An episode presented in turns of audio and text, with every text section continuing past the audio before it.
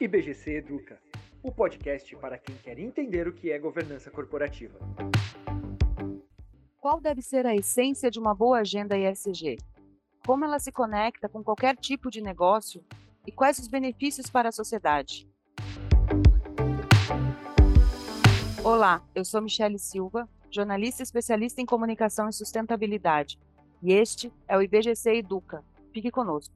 Um dos maiores desafios da sociedade atualmente é atender às necessidades econômicas em equilíbrio com os limites do planeta, gerar bem-estar social e garantir a qualidade de vida das gerações futuras.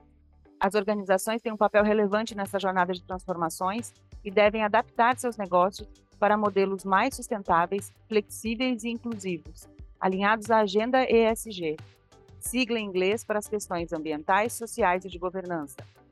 Essas três letras focam em um conjunto de práticas e ferramentas que resultam em ações e estratégias nas empresas. Mas é importante entender como essa agenda se conecta de fato com o negócio e os benefícios que isso vai gerar para a sociedade como um todo, pois o resultado final produzirá impactos no curto, médio e longo prazo. Por isso, compreender a essência da agenda ESG é tão necessário. E para falar conosco sobre esse assunto, neste episódio, conversamos com João Redondo, consultor, sócio-diretor da MR Consultoria e coordenador e instrutor do curso ESG na Prática do IBGC. João, é um prazer recebê-lo neste episódio. E eu que agradeço a oportunidade de estar com vocês mais uma vez. João, para a gente começar, qual deve ser a essência de uma boa agenda ESG? A essência tem que estar conectada com o propósito da organização, né? Porque uma vez que ela se conecta com os valores da, da organização, assim como a cultura organizacional, tem uma chance maior de prosperar porque de fato precisamos entender o que, o que a organização entrega de valor para a sociedade. E isso com certeza está no seu estatuto social quando ela foi fundada. Ou seja, aqui ela atende a sociedade, como ela atende a sociedade, como ela gera impactos para a sociedade, positivos e negativos. Tendo essa conexão, com certeza tem a essência que vai garantir que ela, com que ela prospere. Para ilustrar melhor você pode trazer alguns exemplos da conexão que a agenda ESG deve ter com os mais diversos tipos e tamanhos de negócio? Muitas motivações né, levam as organizações a avançarem na agenda ESG. É, existem muitas formas, tá, Michele? Uma, uma, das, uma das formas é a gestão de risco, que é a mais comum. Ou seja, os aspectos socioambientais têm significado para as organizações desafios gigantescos, do ponto de vista de legislação, do ponto de vista de demandas né, das suas partes interessadas. Então, quando nós observamos é, a organização como um todo, e esse tema é um tema transversal, ou seja, ele perpassa todas as áreas operacionais da empresa, é, conexão disso com é, o negócio significa conexão com a estratégia de negócio. Isso indica o nível de maturidade desta organização. Então, por exemplo, se eu falo de ESG com a área de gestão de pessoas, eu vou falar de tudo que está conectado à agenda de diversidade, equidade e inclusão, mas também de desenvolvimento dos talentos daquela organização. Se eu falo, por exemplo, de ESG com as áreas de operações, ou com as áreas de compras, ou com logística e transporte, os temas também são outros, porque, de fato, cada área operacional tem a sua lente de enxergar a aplicação e a prática da, do ESG no dia a dia. Né? João, e a gente tem algumas referências internacionais né, que podem contribuir e ajudar as empresas. Por exemplo, os Objetivos de Desenvolvimento Sustentável, né, os ODS, é um conjunto de metas prioritárias da ONU né, para serem alcançadas até 2030. E elas dependem não só dos governos, né, mas tem um papel importante das empresas né, e sua capacidade de investimento e de tecnologias para poder avançar nessas prioridades. Empresas médias e pequenas, familiares, por exemplo, às vezes elas não veem conexão com o seu negócio, né? Você pode falar um pouquinho para a gente como aterrizar na empresa a agenda dos ODS? Claro. Michele, veja bem, nós tínhamos lá atrás os objetivos do milênio que a ONU é, trouxe para que os governos, os estados de diversos países pudessem avançar em temas como erradicação da pobreza, né, inclusão social, combate a mudanças climáticas e assim por diante. Mas era uma agenda de Estado. Os ODS eles foram construídos pela ONU a partir do Pacto Global, do PNUD, justamente para inserir as organizações nesse contexto de transformação social positiva. Quando a gente pensa que dos 200 maiores PIBs do mundo, 157 são organizações privadas, é claro que as organizações devem dar sua contribuição para uma sociedade mais virtuosa, né? uma sociedade que cresça todos os dias é, eliminando os aspectos negativos, que são inerentes da própria evolução da humanidade, mas potencializando os positivos. Qualquer organização pode dar sua contribuição aos ODS. São 17 ODS, né, que a gente sempre trata, e dessa forma, a organização precisa entender em quais desses ODS ela pode dar a sua melhor contribuição. Por exemplo, se eu tenho uma empresa que tem bens de consumo, ou seja, ela produz bens de consumo e atende a sociedade a partir da tecnologia, a partir do bem-estar né, social, é, do uso dessa tecnologia por meio desses bens, é claro que o ODS número 12, que fala de produção, consumo e produção sustentável, faz sentido para que ela dê a sua contribuição. Se eu sou uma empresa que trabalha é, do ponto de vista de saúde, né, os hospitais, convênios médicos e assim por diante, e outros, outros serviços associados a isso, é claro que eu também posso contribuir com o ODS número 3. Então, aqui tem uma, uma dica muito importante para quem quer avançar nesta agenda. Os ODS não é um álbum de figurinha. Os ODS, na verdade, é um norteador de boas práticas com indicadores que foram testados e desenvolvidos por muitas organizações no mundo para justamente apoiar as organizações, as empresas e outras organizações, sejam privadas, sejam públicas, sejam de controle familiar, pequenas, médias ou grandes, a entender que, a partir destas metas e desse conceito de trazer o bem comum e não deixar ninguém para trás, que é o lema dos ODS também, como ela pode dar a sua melhor contribuição? Quais dos 17 ODS fazem sentido, fazem sentido para que ela possa avançar? A partir desta escolha, que nasce no propósito que eu comentei, que fala com o negócio, ela também desenvolve as suas ações internas e dá sua contribuição. Para isso, ela pode ser signatária do Pacto Global da ONU no Brasil ou pode contribuir de diversas formas. Então, é uma forma de trazer assim bem é, sintético, né, para que as empresas entendam que sim, todas as empresas podem dar contribuição a partir da execução do negócio, a partir da estratégia do negócio. Que ótimo, João.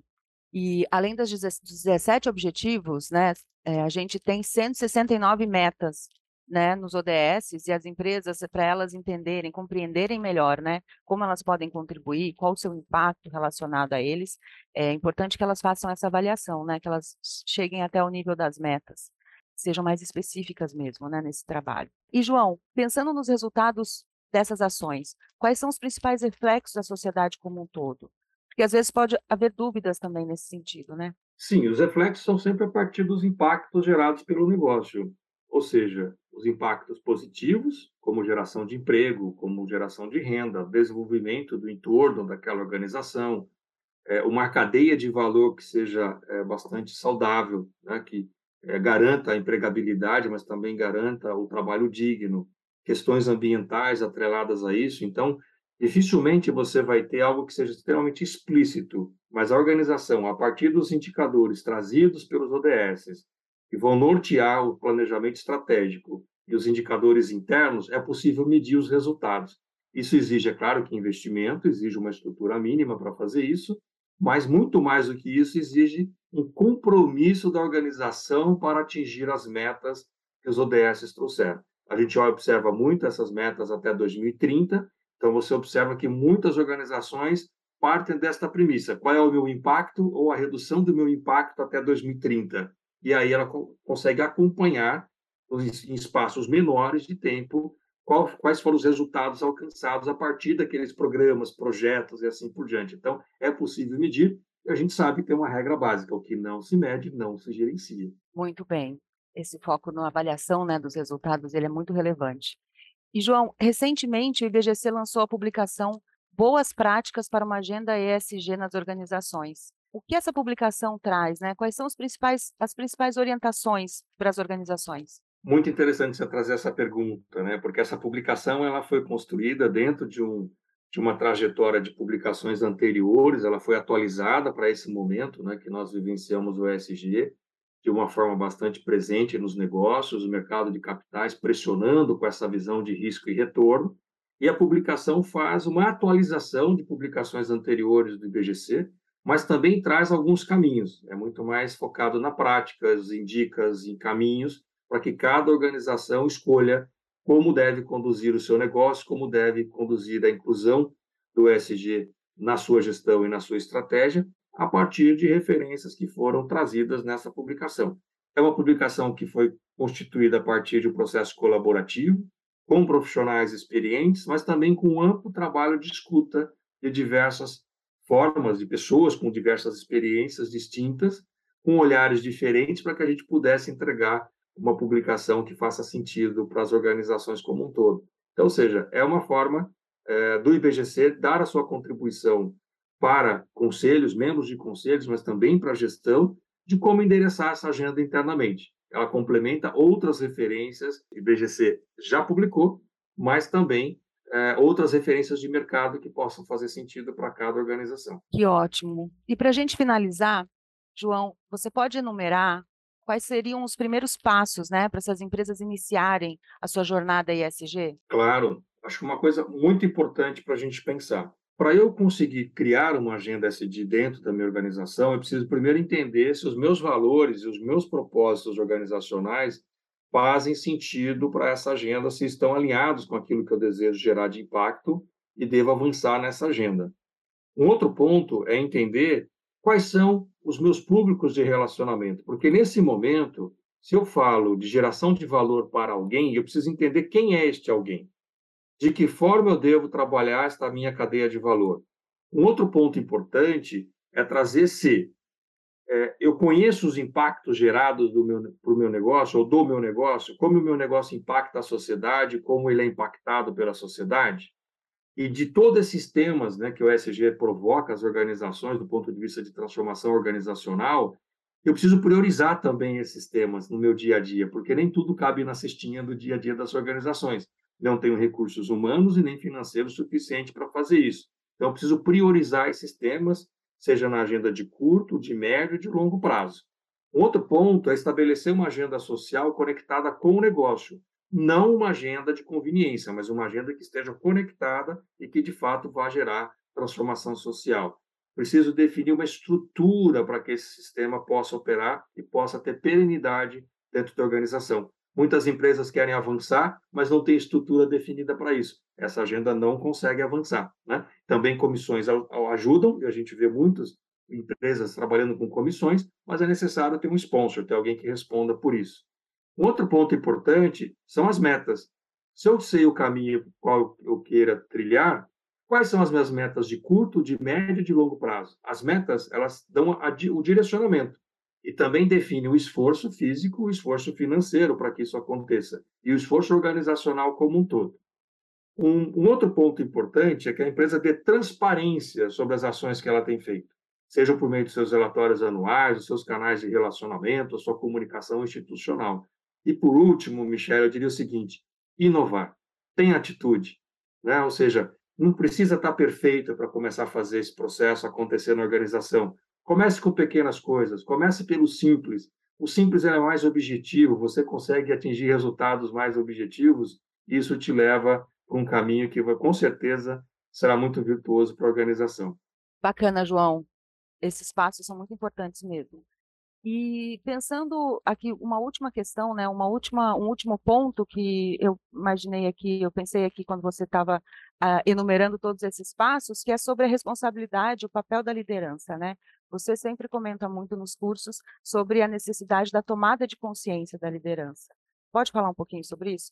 Claro, afinal de contas, não, Michele, quem toma decisão na empresa não é o CNPJ, né? É o CPF, né? São as pessoas físicas, a partir dos seus valores, a partir da sua história de vida, dos seus princípios, né?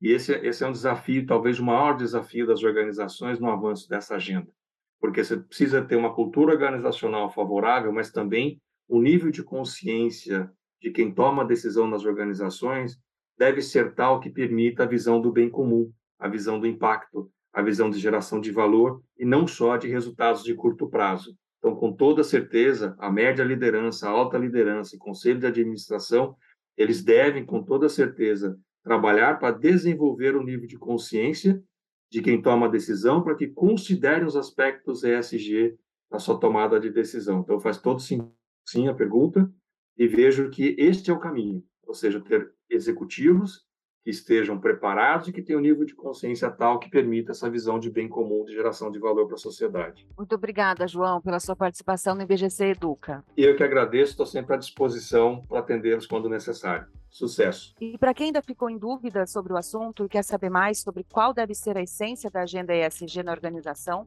a publicação Boas Práticas para uma Agenda ESG nas Organizações está disponível no portal do conhecimento do Instituto. O endereço é conhecimento.ibgc.org.br. Baixe e acesse, que é gratuito. O IBGC Educa de hoje fica por aqui. Acompanhe o IBGC nas redes sociais e se você tiver dúvidas e sugestões sobre governança corporativa ou sobre os cursos e eventos, envie um e-mail para comunicacal.ibgc.org.br. Até o próximo episódio.